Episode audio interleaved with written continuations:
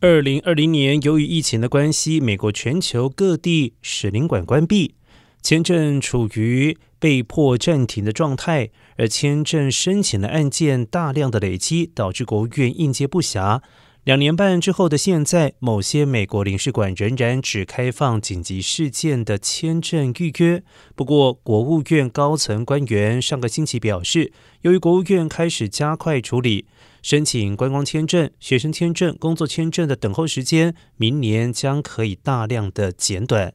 此外，国务院正在协调各部门加聘使领馆员工。预计明年秋季之前完成所有使领馆职缺填补，以便提供更多面试的时段，加快作业。